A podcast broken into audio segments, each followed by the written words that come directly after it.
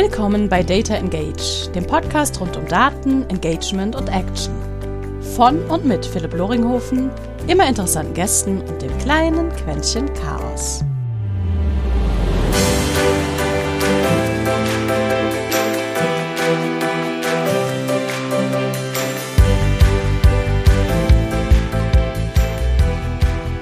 Und herzlich willkommen zu einer weiteren Episode Data Engage, einem kleinen Podcast rund um Datenmarketing und Sales. Und diesmal haben wir einen in meinen Augen Experten dabei, der ich bauchgefühlstechnisch sicherlich mit mehr Daten an Menge zu tun hat als bis jetzt ich in meinem Leben, ähm, weil er aus einem Sektor kommt, der mit unendlich vielen Daten zu tun hat. Es hört sich jetzt alles sehr kryptisch an. Ne? Das Buzzword Big Data wird uns sicherlich auch mal um die Ohren fliegen. Ähm, aber genauso Analytics, genauso werden wir vielleicht ein bisschen über Marketing sprechen. Ich darf heute als Gast begrüßen Michael Streit, ein Kollege. Wir haben uns kennengelernt durch, einen, durch eine gemeinsame Einladung von Lukas von Zallinger, der uns damals gemeinsam ins Ausland äh, verschifft hat, äh, als Speaker zu einer Konferenz. Mega cool, zu dem Zeitpunkt ein bisschen random, aber ich habe es sau genossen. Deswegen, Michael, herzlich willkommen. Was tust du gerade? Wer bist du? Was hast du mit Daten am Hut? Ja, grüß dich, Philipp. Ähm, erstmal super, super funny Story, tatsächlich, wie wir uns kennengelernt haben. Also äh, da kann man noch ein, zwei Worte dazu verlieren. Es, es war im Oktober 2019 tatsächlich. Äh, und ja. wir sind zusammen in den Kosovo geflogen und dort auf einer Tech-Konferenz äh, quasi für zwei Tage einen Vortrag zu halten, noch an einem Panel teilzunehmen.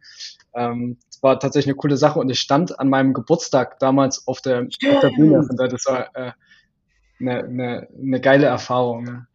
Ja. Ähm, ja, von daher cool, dass wir in Kontakt geblieben sind und dass es jetzt endlich mal, ich meine, wir hatten ja, glaube ich, schon mal ein paar Mal miteinander geschrieben, aber dass es jetzt endlich mal klappt für die, äh, für den Podcast. Ja, wer bin ich? Was mache ich? Ähm, Michael Streit. Ich bin aktuell in Nürnberg tätig. Ähm, hier seit etwas über fünf Jahren bei Novartis Pharma. Ähm, hatte hier angefangen im Bereich Digital Innovation, leider aber jetzt seit zweieinhalb Jahren den Bereich Data Strategy und Analytics. Das heißt, wenn du fragst, was mache ich mit Daten, dann kann man äh, wahrscheinlich antworten, recht vieles. Ähm, größte Teil bezieht sich tatsächlich auf Marketing, äh, Sales, Analysen, ähm, aber auch äh, mehr und mehr im Bereich Finance, Market Access oder eben auch der klinischen Forschung. Und jetzt sitze ich hier. Jetzt sitze ich hier und wirst von mir ausgequetscht. Ja. Äh, ist auch ein, ein, ein mega breites Feld natürlich, Novartis, ja, im, äh, im Bereich Health-Forschung. Ja, äh, das heißt aber, dein Schwerpunkt, wie, wir, wie, du ja gerade auch sagtest, ist wirklich mehr Markt, Marktzugang, ähm, nicht nur unbedingt Marketingdaten, mein Bauchgefühl, sondern sicherlich auch ähm, Vertriebsdaten, Absatzdaten vielleicht sogar. Ähm, alles mal ins Blaue äh, rein, reingesprochen. Ihr, ihr seht es ja gerade nicht, aber er nickt mich an durch die Kamera. Er nickt mich an durch die Kamera. Das heißt, so ganz oft sind wir hier nicht. Du hast einen sehr coolen Artikel bei eFellows veröffentlicht, äh, von nicht allzu langer Zeit. Und da ein bisschen aufbereitet, eigentlich, wie man einen, einen Fuß in dieses ganze Thema Analytics, Umgang mit Daten, besonders aus der, aus der Marketing-Vertriebsschiene bekommen kann. Und das ist das, wo ich ein bisschen äh, dein Gehirn abklopfen möchte, was äh, deine Ideen, deine Tipps sind. Und deswegen eiskalt nach vorne gefragt, was sind für dich deiner Meinung nach die drei wichtigsten Fähigkeiten, die jemand haben sollte, wenn er sich mit dem Thema Daten sicherlich im Marketingumfeld auseinandersetzen möchte, ja, um damit mal anzufangen? Da lass mich mal kurz nachdenken. Also was sofort aus mir rauskommt, ist tatsächlich die Fähigkeit, also die, die, die intrinsische Motivation, auch die Neugierde. Also das sollte man mitbringen. Auch wenn ich mir mal überlege, wie ich eigentlich im Bereich Daten gelandet bin, dann, also vom Background her bin ich ja eher Online-Marketeer, E-Commerce-Manager, äh, beziehungsweise auch Business Development im E-Commerce-Bereich, Startup in diesem Bereich. ähm, bin eigentlich auf das Datenthema halt durch Umwege gekommen, weil am Ende des Tages halt, um E-Commerce entsprechend machen zu können, das weißt du ja selber, ähm, jetzt, äh, spielen, spielen Daten oder es, sind die Daten das A und O. Und dann war es bei mir einfach auch eine Neugierde, ähm, eine intrinsische Motivation in den Bereich eben noch besser zu werden. Ja. Von daher auch so wie ich sehe, auch für Quereinsteiger, ist einfach das Thema Neugierde, ähm, mhm. das, das, äh, die eine Fähigkeit. Dann gibt es natürlich so paar klassische Studienfelder, dass wenn man aus denen kommt, hat man, würde ich mal meinen, schon per se so einen gewissen Vorteil, ja, in dem Bereich erfolgreich zu sein. Da kann man natürlich jetzt sagen, okay, die Mathematik werden sie auch mal auf LinkedIn gehabt, ne? Ähm, welches Studiengang, das sich irgendwie anbietet. Ich hatte da auch gesagt, dass äh, die, die äh, Sozialökonomie ähm, da gar nicht mal so schlecht ist, ja, beziehungsweise ich, ich da extrem gute Erfahrungen gemacht habe. Ansonsten halt naturwissenschaftliche Studiengänge, ob das jetzt ähm, äh, Biologie ist, Physik, ja, wenn man quasi da in diesen Bereichen ähm, Medizin äh, schon mal große Datenmengen auswerten musste, ja, im Bereich seiner Ma äh, im Zuge seiner Masterarbeit oder Doktorarbeit, sind das alles gute, gute Voraussetzungen. Also die zweite Fähigkeit, so ein grundlegendes Verständnis von großen Datenmengen oder äh, Mathematik und alle Studiengänge, die damit einhergehen, ist sicherlich eine gute Eigenschaft. Und das dritte, was man mitbringen sollte, gute Frage. Basierend auf dem, was ich gerade gesagt habe, auf den ersten zwei, was würdest du denn als dritte Eigenschaft ergänzen? Da die meisten Auswertungen, die wir heutzutage ja machen, einfach am Rechner passieren und nicht mehr mit dem Rechenschieber oder dem Taschenrechner, ist es sicherlich ein gewisser technischer Zugang mindestens mal zu so etwas wie einem Google Sheets oder einem Excel, ja, dem man sich dann sicherlich den Zugang legen kann zu weiterem. Also auf dem auf, was du einleitend gesagt hast, nämlich dieser Neugier, die ich auch gerne umschreibe als, als dieser kindliche Wille zur Exploration, zum Problemverständnis, ja, der natürlich teilweise dann in dem guten alten Zitat von Alice im Wunderland, Follow the Rabbit Hole, Down the Rabbit Hole, endet. Ja, also kann da nur aus meiner Erfahrung sprechen. Ich weiß, dass ich mich manchmal bis 10, 11, 12 Uhr abends damit irgendwelchen Zahlen und Zusammenhängen dann über Marktbewegungen auseinandergesetzt habe, bei Lamui damals, als wir in, neue Länder raus sind, einfach um die, um die Systematiken dahinter zu verstehen und zu verstehen, okay, wie kriegen wir da jetzt einen strategisch guten Marketingzugang hin, basierend auf den Daten, Fakten und Zahlen, die wir irgendwie haben. Und deswegen, also das unterstreiche ich 200-fach und sehe wirklich als wichtigste Komponente. Deswegen äh, da wieder, ich, ich grinse gerade wie ein Honigkuchenpferd. Tust du. Äh, lass mich da nochmal nachhaken. Diese kindliche, dieser kindliche Explorationswille, wie kann man sich den erhalten dann dabei? Weil ganz oft sind das ja dann doch irgendwie auch so ein bisschen repetitive Tasks. Also ich spreche da zum Beispiel bei mir dann irgendwie bei Webanalyse ist halt dann doch wieder, funktioniert die Landingpage oder nicht? Also gucke ich mir vielleicht eine Time on Site an oder bei irgendwelchen Abverkäufen. Ähm, wie sorgst du bei dir dafür, dass dir dieser Explorationswille äh, diese Motivation dahinter nicht verloren geht. Ich finde, und das ist ja das Schöne an Daten und Analysen, dass im besten Fall triggert eine bisherige Analyse weitere Fragestellungen, die das Ganze dann weiterführt. Ja, ähm, was du gerade beschrieben hast, funktioniert die Landingpage ja oder nein? Das ist vielleicht erstmal die Anfangsfragestellung von Analyse. Wenn man dabei dann das Ergebnis hat, kann man sofort weitermachen mit der Frage, warum. Ja, warum funktioniert es, warum nicht? Das heißt, im, im, im besten Fall ins, inspiriert eine äh, analytische Fragestellung äh, nach dem Ergebnis wieder, wieder zur nächsten Fragestellung. Ja, und so in diese iterativen Zyklen reinzukommen, dann eine stetige Verbesserung zu haben, dann natürlich auch immer mal wieder mit einem, mit einem Feedback, ja, dass wenn man was verbessert hat, man hat es ausgerollt und sieht dann wieder in der nächsten Iteration, in der nächsten Analyse, okay, dass, dass es da einen positiven Effekt gab. Dieses Reward-System, glaube ich, ist, äh, macht doch irgendwie süchtig. Ja. Mhm. Ich glaube, nach dem von dir jetzt gerade möchte ich meine Aussage zu der technischen Kompetenz widerrufen und sagen, eigentlich ist es noch viel wichtiger, dass man diesen, diesen Character Trait hat, zu akzeptieren, dass man auch falsch liegen kann. Ja, dass man ähm, die, die, die, die, die Erlaubnis, eine Hypothese zu falsifizieren und nicht auf Teufel komm raus, dann nach dem Quäntchen Wahrheit zu suchen, dass dann doch irgendwie diese eigene Vermutung, diesen eigenen Wunsch, dass das, was ich mir ausgedacht habe, doch vielleicht richtig sein könnte, ähm, zu suchen, sondern einfach dieses, ich weiß nicht, ob man es Scheitern nennen sollte, weil das stimmt ja nicht. Ähm, aber ich glaube, dass das zu akzeptieren, würde ich, würde ich noch als wichtiger an, annehmen als das technisch. Weil das technisch kann man sich wieder beibringen. Aber diesen, diesen Zug, diesen charakterlichen Zug, das zu akzeptieren. Da habe ich, hab ich glaube ich, nichts hinzuzufügen. Mm, du hast ja gerade auch vom, von Hypothesen und von ja, iterativen Vorgängen gesprochen in deinem Tagesgeschäft, wenn ihr dann Kampagnen zum Beispiel analysiert oder ja, auch Vorschläge mit dem Marketingteam vielleicht erarbeitet. Wie kann ich mir genau, weil du hast ja ein Team unter dir, ich weiß jetzt gerade gar nicht mehr so genau wie groß, aber mit dem du ja genau auch dann dort sowas abarbeitest. Wie geht ihr da dann genauso iterativ vor? Also habt ihr eine Leithypothese und die brecht ihr dann in einzelnen Komponenten runter? Oder wie funktioniert da so, so eine Analyse? Also wie ist da euer Prozess, eine, ich nenne es jetzt mal ganz blöd, Forschungsfrage eigentlich zu zerlegen? Ja, ich würde nicht unbedingt sagen, dass wir hier einen starren Prozess haben. Ja. Im Optimalfall, lass mich da mal das folgende Szenario äh, äh, skizzieren. Wir stellen innerhalb unserer Business ähm, Intelligence Landschaft, äh, meinetwegen ein Dashboard zur Verfügung. Für dieses Dashboard gibt es ein Training. So, das Dashboard beinhaltet meinetwegen einen speziellen Kanal. So, ne? Und in dem Moment, wenn dann Marketing Manager damit arbeiten, passiert im positiven Fall, dass Hypothesen gebildet werden, basierend auf dem, was sie im Dashboard sehen. Ja, das, das, das freut mich zumindest immer, weil man dann merkt, okay, Leute haben wirklich mitgearbeitet, sie haben sich Gedanken gemacht. Wenn die, also, also wenn ein Dashboard beispielsweise neue Fragen triggert und diese Fragen selber nicht mit Hilfe des Dashboards beantwortet werden können, ja, dann wäre das dann so ein Case. Entweder man hat eben Fragen oder man stellt Hypothesen auf und kommt dann mit diesen Hypothesen wieder zu uns zurück und geht sie dann quasi mit einem Data Analyst oder übergibt sie an einen Data Analyst, Data Scientist und sagt, hey, das sind unsere 20 Hypothesen.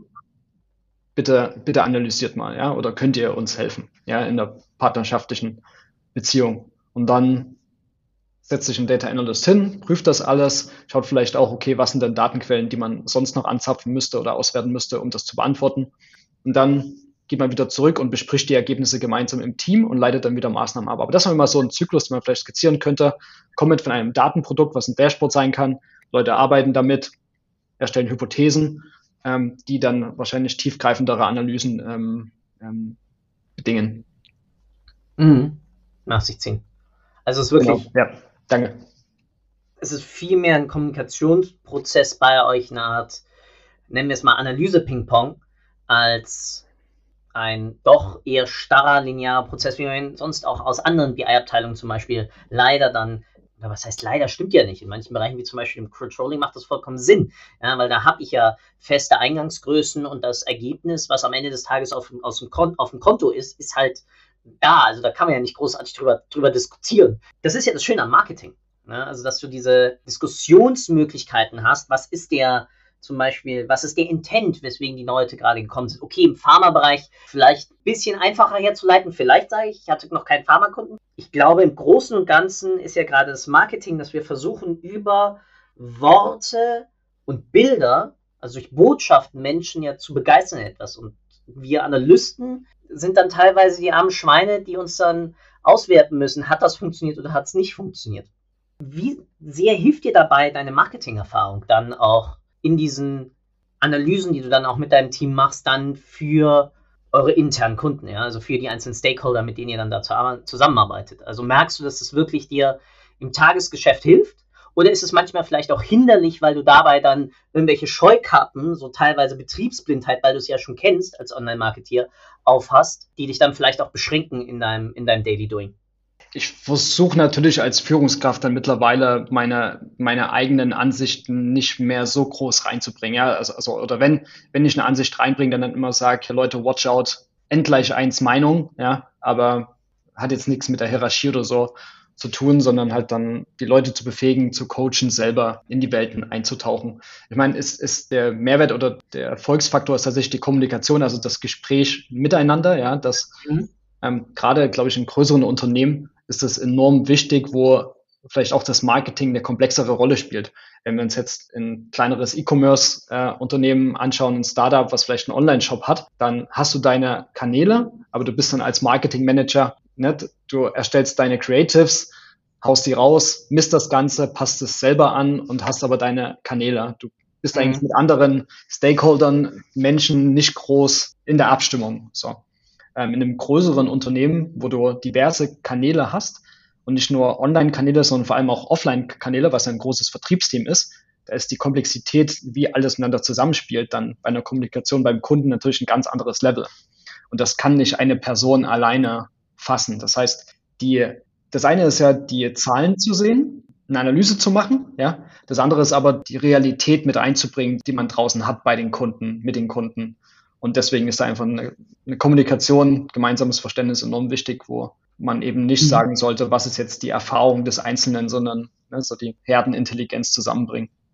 Hast du eine bestimmte Methodik, wie du dann das eigentliche Ziel oder die eigentliche Fragestellung bei deinem Gegenüber irgendwie herauskitzelst? Man spricht ja irgendwie mal von dem, von dem siebenmal Warum-Fragen oder arbeitet ihr besonders visuell, äh, also so ein bisschen schon in die Richtung irgendwie von, von Design Thinking oder arbeitet ihr eher mit Dashboard, also mit, mit Dashboard-MVPs und sagt, okay, vielleicht, wenn ihr uns ausdrückt, was er sehen möchte, verstehen wir vielleicht besser, welche Daten wir dafür brauchen. Also Hast du da ein bestimmtes Vorgehen, das du besonders liebst?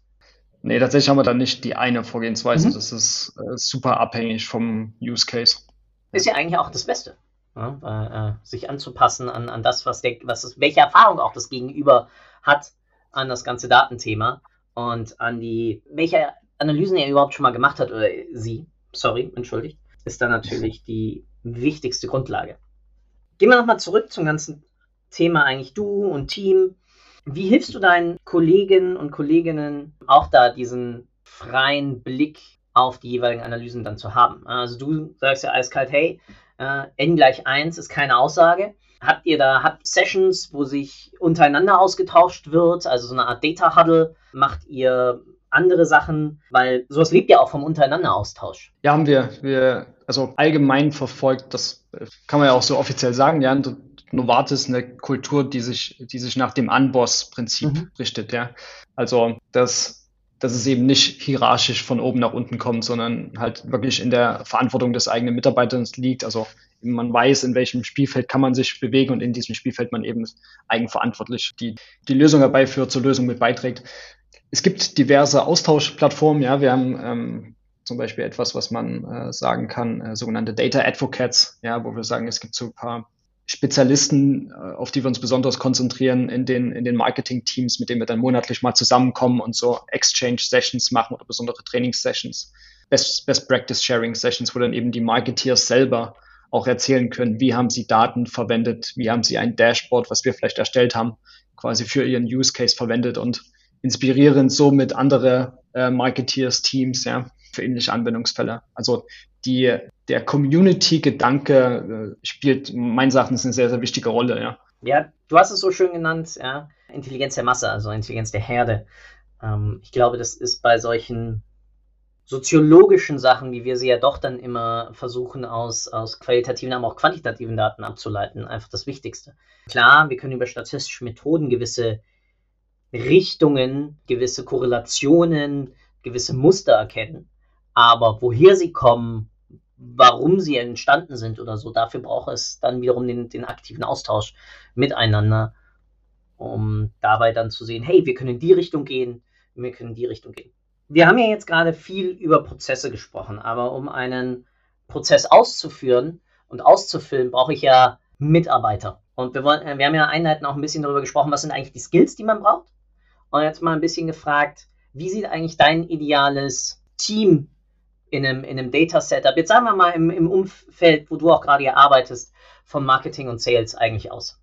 Ich hatte das in dem, in dem eFellows-Artikel ja schon beschrieben. Also vielleicht da nochmal zum Hintergrund. Äh, das war ein Interview von eFellows. Das, das richtet sich ja an Studenten, also so ein Netzwerk für Studenten, die auch in der Tech-Welt Fuß fassen wollen. Ähm, da habe ich ein paar Gedanken geteilt und da habe ich ja schon mal unsere ähm, fünf Datenprinzipien beschrieben. Also die wir quasi bei jedem Problem oder bei jedem Projekt ansetzen. Kann ich mal wiederholen. Ja, das ist äh, Prinzip Nummer eins, äh, Business Understanding zu haben, das Richtige. Dann Prinzip Nummer zwei, Data Presentation. Das heißt, wenn ich eine Lösung zur Verfügung stelle, ähm, gute Usability zu haben, die Daten müssen konsistent sein. Prinzip Nummer drei beschreibt Advanced Data Analytics, also zu verstehen, sind überhaupt Algorithmen notwendig, ja, mhm. äh, oder Simple äh, Statistics, oder kann ich das alles ganz weglassen, weil ich einfach nur eine Zahl irgendwo präsentiere, so. Und wenn ich Machine Learning einsetze, sollte es natürlich keine Blackbox sein, es sollte die Marketing-Realität so gut äh, wie möglich abbilden. Das ist das dritte Prinzip. Prinzip Nummer vier ist Data Governance. Also ähm, quasi nachhaltig äh, Systeme aufzubauen, saubere Daten zu generieren. Ähm, und Nummer fünf ist das Thema Data Education. Das heißt, wenn ich etwas baue, etwas zur Verfügung stelle, dann eben die Leute auch trainiere, das Ganze zu nutzen. Ja, Im Sinne von, äh, der beste Porsche bringt nichts, wenn ähm, der Fahrer keine Ahnung hat, wie er den zu bedienen soll. Und anhand von diesen fünf Prinzipien kann man auch schon mal jetzt zurückkommen auf deine Frage, mal schauen, okay, welche Kompetenzen braucht man denn? Ja? Das heißt, meines Erachtens brauchst eben immer jemand, der so die Businessbrille aufhat, das heißt, der nah am entweder internen Kunden ist, ja, quasi nah am Stakeholder, der vielleicht selber schon mal eine Marketingrolle vorher hatte, der möglichst gut versteht, welches Problem liegt vor, welche Fragestellung liegt, liegt vor und mit was muss ich quasi ins Datenteam reinkommen, um eine Lösung zu erarbeiten. Dann Thema Business Intelligence, also das beschreibt ja auch deine Tätigkeit ganz gut oder auch die, die, Kollegen und Kolleginnen, die hier in deinem Podcast mit dabei sind. Ja, also wer, wer baut mir im Endeffekt die Dashboards? Ja, also da brauchst du eine gewisse Kompetenz, was einfach eine Tool-Entwicklung angeht. Ob es jetzt Tableau, ClickSense, Power BI ist. Also in diesen Tools sollte man natürlich Kompetenz haben, bis hin zu noch meinetwegen die Data Flows und Strecken unten drunter, um die Daten schlau miteinander zu verknüpfen. Data Governance, ähm, Datenbanken, Data Lake, Cloud Storage. Legal. Diesen Know-how. Legal Data Privacy, okay, da ist natürlich in großen Unternehmen, hat man eine eigene Abteilung, äh, mit denen man zusammenarbeitet, ganz, ganz klar. In kleineren Unternehmen sollte man sich vor allem im E-Commerce ja äh, definitiv mit GDPR gut auskennen, mit den neuen Cookie-Richtlinien und so weiter. Das spielt da natürlich eine große Rolle. Da steckst du aber wahrscheinlich viel, viel tiefer drin als, als, als ich, ja, aufgrund deiner ganzen Kundeninteraktion. Ja, und wenn man natürlich Advanced Analytics machen will, dann kommt man halt an einem Data Scientist nicht mhm. vorbei. Ja, genau. Und letzter Punkt, Data Education. Wenn man das Ganze quasi strategisch und richtig angeht, wenn man dann noch jemand hat, der als Trainer-Funktion im Unternehmen unterwegs sein kann, Tools schulen kann, Dashboards schulen kann, dann wird das schon eine sehr, sehr runde Sache draus. Ja. Und das passiert natürlich nicht von Tag eins. Ja. Man startet nicht mit einem voll ausgestatteten Team, sondern man fängt meistens ja erstmal mit ein, zwei Personen an, die dann aufbauend, äh, mit denen man dann weitermacht. Die ersten Rollen kennt man, aber eine, die ich jetzt gerade zum ersten Mal in dieser Ausprägung gehört habe, ist, ist dieser Trainer, dieser Data Coach.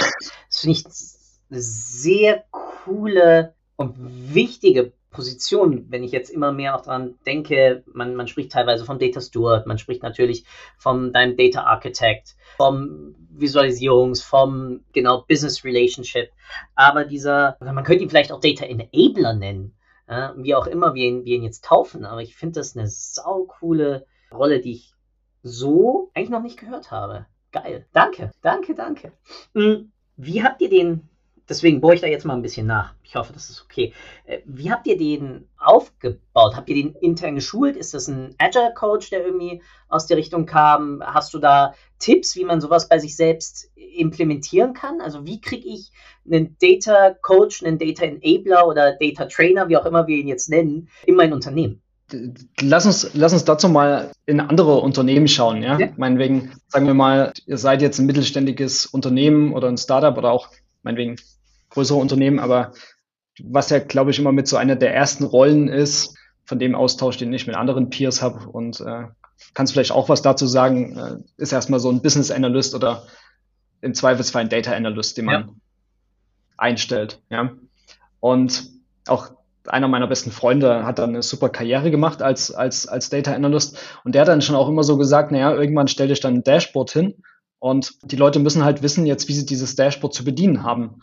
Und dann kommt es darauf an, wie viele Nutzer hast du? Mhm. Wenn du jetzt in einem kleineren Unternehmen fünf Leute hast, meinetwegen fünf Marketeers, für die dieses Dashboard zur Verfügung gestellt wird, dann kann der Data Analyst sich vielleicht noch die Zeit nehmen, denen das eben zu erklären, mit denen die Sache durchzugehen und da meinetwegen auch ein, zwei Tutorial-Videos erstellen, die sich dann die Leute anschauen können. Ja. Irgendwann, ab einer gewissen Unternehmensgröße und wenn gewisse Datenprodukte ausgerollt werden und du meinetwegen 50 bis 100 User hast, dann musst du dir schon mal Gedanken machen, wie kriege ich die tatsächlich geschult, ja? Dann kriegst du das nicht mehr mit einer Person hin, die nur zehn Prozent ihrer Zeit in das Thema Toolschulung investieren kann.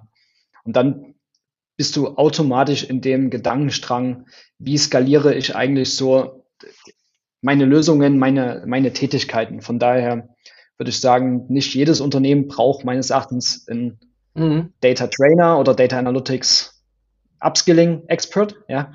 Aber diese Tätigkeit ist meines Erachtens enorm wichtig, dass man nicht aufhört mit, hier ist das Ding, viel Spaß damit, sondern wie erzeugen wir Impact? Wir erzeugen erst dann Impact, wenn die Leute sich die Dinge anschauen, damit arbeiten, Maßnahmen ableiten und diese Maßnahmen umsetzen. Und oftmals vergisst man diese letzte Meile. Und das ist aber eigentlich das, wo dann die PS auf die Straße kommen. Das heißt, die Tätigkeit ist für mich das Wichtige und je nach Unternehmensgröße, ob man damit eine Rolle füllen kann oder nicht, sei erstmal dahingestellt. Mm, mm. Das ist ja auch die größte Herausforderung, wenn wir dann über das ganze Thema Self-Service BI ja sprechen.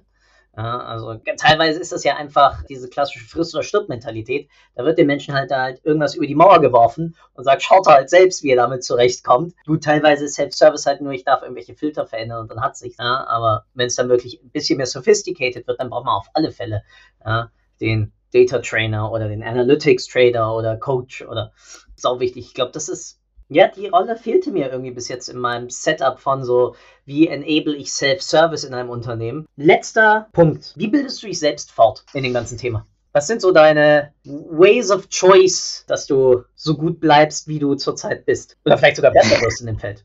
Du suggerierst da jetzt gerade, dass ich, also ich, ich bin ja bei Training, habe ich ja per se nichts mit Daten zu tun. Ne? Also ich habe zwar Digital Media Management studiert in, in Berlin, aber ich komme ja nicht aus der Informatik, ich komme nicht aus ne, Mathematik, Naturwissenschaft. Das war ja eben die intrinsische Motivation und Neugier das, und Erkenntnis, dass dieser Bereich höchstwahrscheinlich wichtig wird. Ja, wichtig ist und noch wichtiger wird für die Zukunft. Es fing bei mir tatsächlich an mit Coursera-Kursen. Ähm, ja. Mhm. Es, also es ist unglaublich, was die Online-Welt an nicht nur, also klar, viele kostenpflichtige Sachen, aber vor allem auch viele kostenlose ähm, Kurse also an, anbietet. Und ich glaube, dass wenn jemand die Zeit investieren will und die Motivation hat, kann er in dieser Welt alles werden. Ja, vor allem, vor allem im Data Analytics Bereich. Und da ist ja Coursera nicht die einzige Plattform, da mehr von Udemy, Udacity, was gibt's noch, LinkedIn Learning, äh, Data Camp, nur für Daten. Also ja, auch mein, auch mein bester Freund, der, der, der, der ist äh, VWLer und ist im Endeffekt zum ähm, Senior Data Analyst geworden, weil er sich wirklich zwei Jahre lang drei Stunden pro Woche hingesetzt hat und bei Data Camp diesen Pathway gemacht hat und ist Weg da, wo er ist, aufgrund einer eigenen Entscheidung, sich fortzubilden und dort richtig gut zu werden. Und das ist eigentlich das Tolle in der heutigen Welt, ja, dass du kein Studium mehr dafür brauchst. Ist, natürlich ist es gut, wenn du direkt mit dem Studium startest, ja,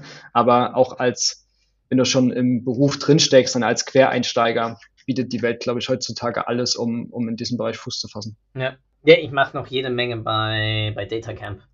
Auch wenn ich ja. leider seit einem halben Jahr einfach aus Zeitmangel nicht reingeschaut habe, was mich gerade mega ankotzt, aber ich zahle es weiterhin und äh, bin auch bei Skillshare und überall. Da mache ich wenigstens gerade was. Aber ja, nee, bei Datacamp muss ich dringend wieder rein. Da sind ein paar nette Sachen gerade wieder aufgetaucht. Ich liebe die Plattform. Die ist auch saugut, strukturiert einfach aufgebaut. Ist kein Werbung hier für Datacamp, ganz wichtig.